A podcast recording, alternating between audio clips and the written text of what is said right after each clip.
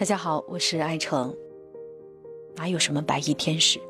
所有的关照都来自有责任的医生。哪有什么万能的神仙？所有的惊喜都来自有大爱的家人。哪有什么时代人物？所有的创新都来自有使命的创始人。欢迎来到爱问人物。在疫情肆虐的当下，有那样一批默默无闻的时代创始人。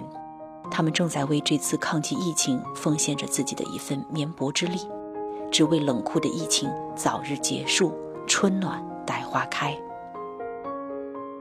疫情面前，在这片土地上，没有任何一个人可以置身事外，包括这个时代的创始人们。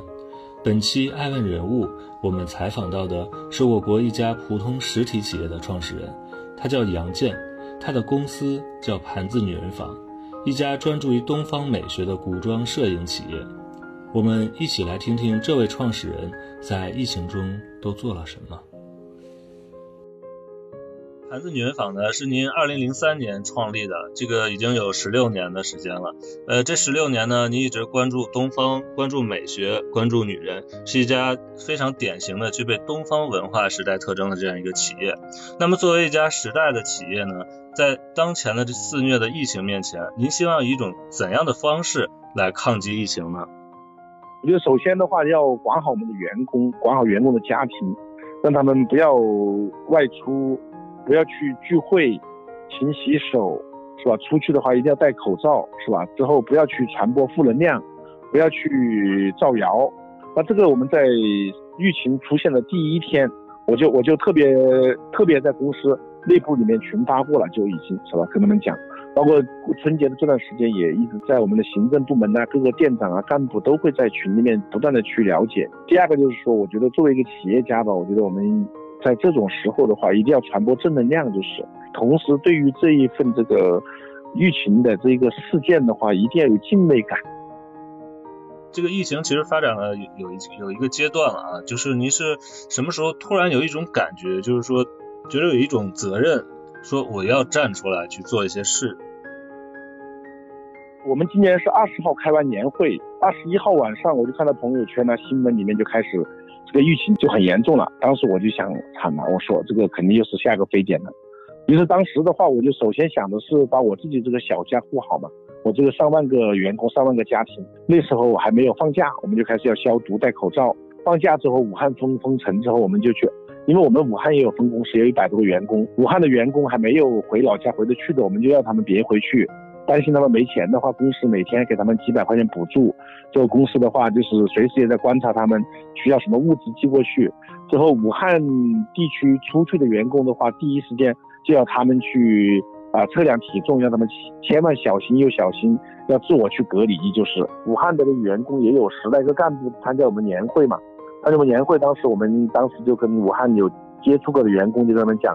一定要去量体温，要去观察，要去自我隔离吧。就是说，基本上我们所有的员工和家庭还暂时没有一个染上疾病的。我觉得跟我们提前做的一些防护措施有关的，还是您具体都希望做一些哪些事情呢？或者说，您在这个做呃到后期做一些事情的时候，呃有没有遇到过一些困难或者阻力呢？到了初六，本来我们初六就开开业了，初六就已经确定要到二月。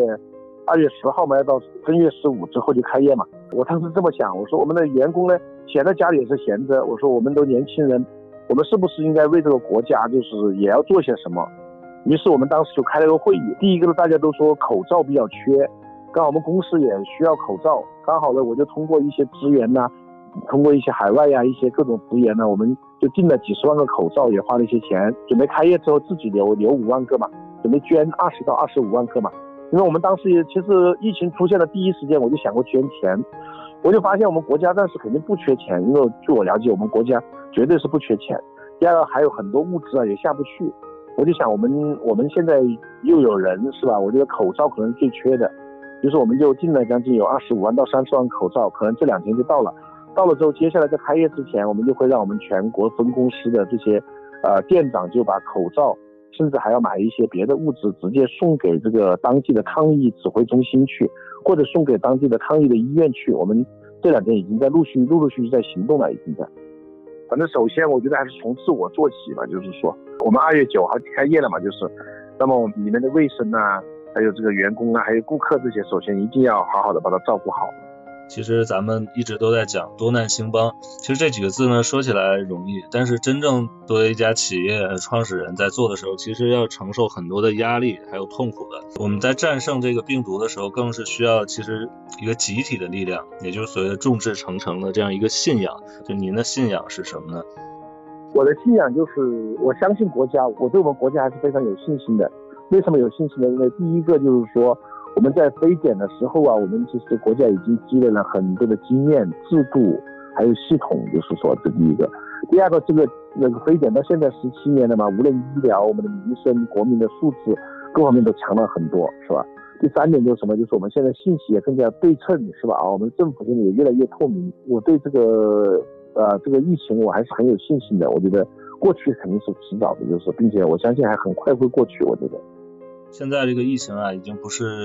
某个人的事儿了，而是一个国家。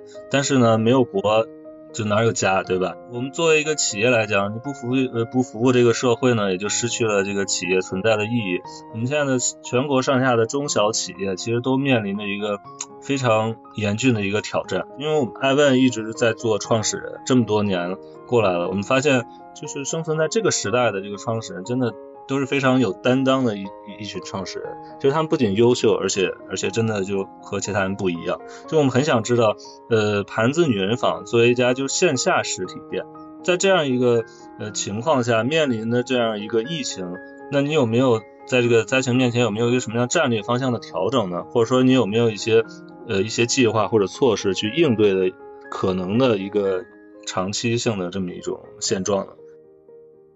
这个问题问得很好，这也是我们现在整个中国的一个实体经济，特别是消费型产业的老板都面临的问题，也是急需要解决的问题啊。我觉得就是，我觉得嗯，应该分为三点吧。就是说，我觉得第一点就是什么？就是说，呃，因为我们也有一些线上的部分，我们应该就是把精力啊，现在特别是这段时间，把这个线上的营销，把它线上的流量、线上的转化、线上的客服。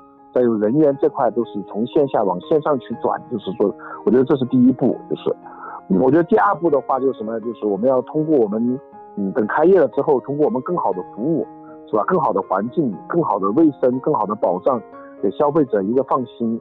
那么第三点就是什么？就是对于我们今年，我们本来是，啊，定的目标是增长个百分之啊六七十、七八十。那么这几天我们这个。这个战略委员会也在不断的开会，可能要调低我们的整个的年度目标、年度数据，包括给我们员工的考核的数据都要降下降指标。就是，那么还有一个就是什么？就是这段时间虽然说，啊，这段时间虽然说我们还没有上班，都在家里，但是我们全部都在已经公司所有的干部都已经在开始，啊，每天都是在家里办公，每天每天两个会议，早上会、晚上会汇报工作去沟通。所以我们还有还是战略委员会，我们公司也形成了一个特别紧急小组，也不断的在这个进行这个讨论。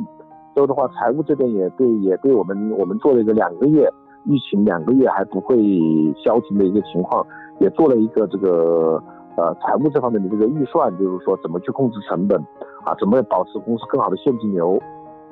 医护人员是在最前线救护病人的，然后咱们盘子呢，其实呃我们在做自己能够尽的一份责任，但同时呢，其实呃我不知道我们盘子有没有就是说在医护人员这方面，呃为他们提供过哪些服务啊？我们医护人员我们是这样子的，这段时间呢，医护人员呢确实也非常辛苦，每一次我都都都流下了眼泪，都是特别感动。我们也做了一个决定，就是我们二零二零年，我们等疫情过后，我们所有的医护人员，是吧？啊，将来的艺术照、婚纱照，还有这个全家福，我们盘锦园房都可以免费给他们拍摄，就是也代表我们对他们的一个敬意。战斗在一线的人是最美的，我们也希望就是盘子能把这些美留在我们这个时代每一个人的身上，这些一线的医护人员的身上。因为您也是作为一个一线的创始人，在企业在做这些事情，然后我们希望用一句话呢送给我们所有战斗在一线的这些企业的创始人，呃，你想说点什么吗？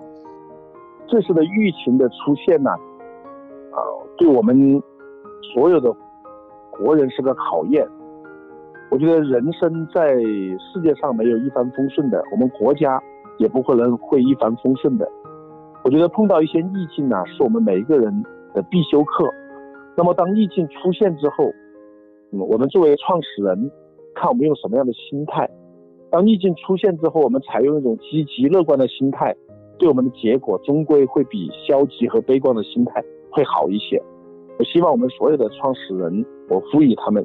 啊，当当然从我自己开始，我们一定要就是积极面对疫情。我们先管好自己，先管好小家，我们在尽我们力所能及的啊范围之内再去啊支持国家，支持我们的大家，就是说，并且我们积极乐观。我觉得这次疫情啊很快就会过去，并且我希望我们的祖国会越来越好。希望我们所有的创始人，我们的企业在这次疫情中啊能够。呃，尽最大全力的保全自己，啊，做得更好。爱问人物全球传播，在困难面前，我们要争做有责任的人，同舟共济，抗击疫情。